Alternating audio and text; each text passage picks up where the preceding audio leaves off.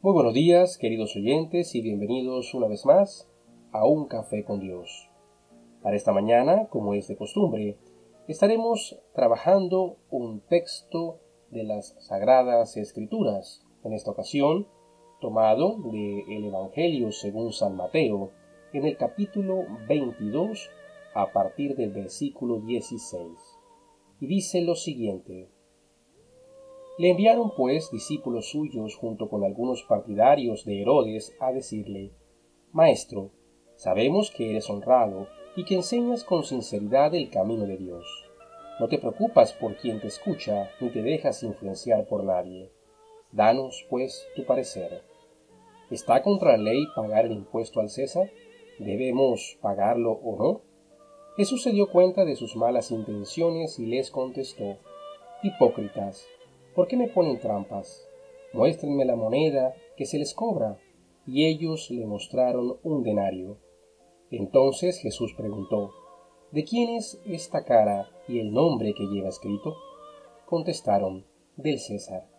Jesús les replicó, Devuelvan pues al César las cosas del César, y a Dios lo que corresponde a Dios.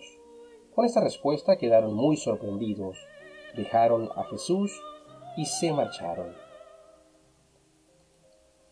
Cuando revisamos a fondo esta lectura, podemos inmediatamente comprender que la enseñanza que trata de dejarnos nuestro Señor Jesucristo es que nosotros nos encontramos en medio, por así decirlo, de dos sistemas. Un sistema en el que gobierna Dios, nuestra alma, nuestra vida, nuestras acciones, pero que al mismo tiempo estamos en un sistema temporal, terreno, que tiene el gobierno y la dominación de hombres, y que de alguna manera el cristiano se encuentra, eh, por así decirlo, en tránsito entre uno y otro. Claramente lo dicen las escrituras que nosotros estamos caminando hacia esa patria celestial y que somos peregrinos realmente en este mundo. Pero cabe entonces hacernos la pregunta de cómo operar de forma correcta, de forma justa, de forma que agrade a Dios en medio de, estos dos sistemas. Sobre todo cuando los gobiernos o los estados actuales parecieran cada vez distanciarse mucho más de aquello que agrada a Dios. Eh, es necesario notar que un verdadero Estado, un verdadero gobierno, eh, debería preocuparse por por lo que Dios nos ha dejado ahí como ese, ese manual de vida y sería mucho más fácil realmente si procuráramos hacer las cosas de esta manera. Pero indistintamente del deber ser, las cosas pues han tomado rumbos distintos en los que el hombre se ha alejado de Dios y ha dejado de darle importancia a lo que él dice para colocarse él mismo en el centro y ser quien, siendo criatura, pareciera tener más conocimiento que el creador. Y en ese mismo orden de ideas se producen todas esas confusiones en las que la sociedad actual y las sociedades a lo largo de la historia han entrado en dilemas como la eutanasia, dilemas como, como el, aborto y, eh, la pena de muerte, etc. Muchos interrogantes, muchos cuestionamientos que cada Estado trata de atender a través de leyes de formas distintas. Pero ¿qué pasa cuando el cristiano se ve entonces frente a dos posibilidades, frente a tener que agradar a Dios o frente a tener que agradar al sistema? Porque es importante resaltar que muchas veces el sistema va a ir en contra de Dios. Y se nos va a pedir entonces, si tenemos en cuenta lo que nos dice nuestro Señor Jesucristo, que tendríamos entonces que cumplir las leyes del César y también cumplir las leyes de Dios. Pero pareciera que la brecha entre las leyes del Estado y, las leyes de Dios es cada vez más ancha, haciendo de alguna manera que sea más difícil, más inestable, por así decirlo, el equilibrio en la vida del cristiano. Ante esto es importante entender que nosotros como cristianos estamos llamados por Dios a cumplir con el César en las cosas que hay que cumplir con el César. Pero hay que tener en cuenta que la ley del hombre no puede colocarse por encima de la ley de Dios. Es decir, ya tenemos desde el principio una ley escrita, como lo dice la misma palabra, en el corazón.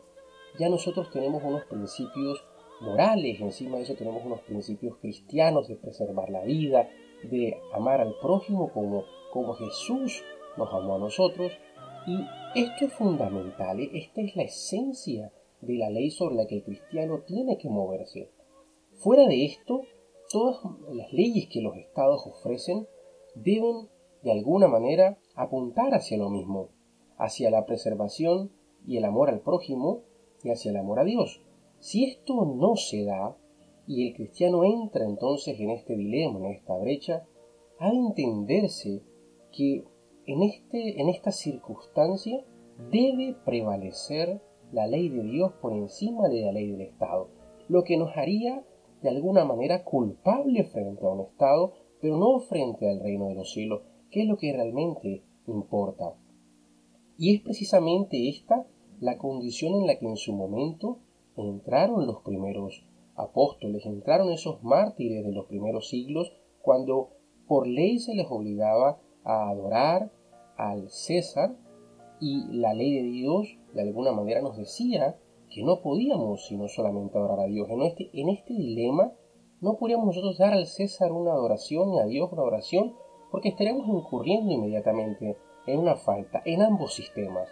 Entonces, ante esta situación, era preferible agradar a Dios por encima de la misma ley del César. Así que, como reflexión a esta mañana, siempre que nosotros hemos de proceder frente a un actuar, debemos revisar muy claramente si esas leyes que estamos llamados a cumplir por un sistema no son contrarias a la ley por la que estamos llamados a vivir en, lo que Dios nos ha de alguna manera dictaminado, preparado, ofrecido.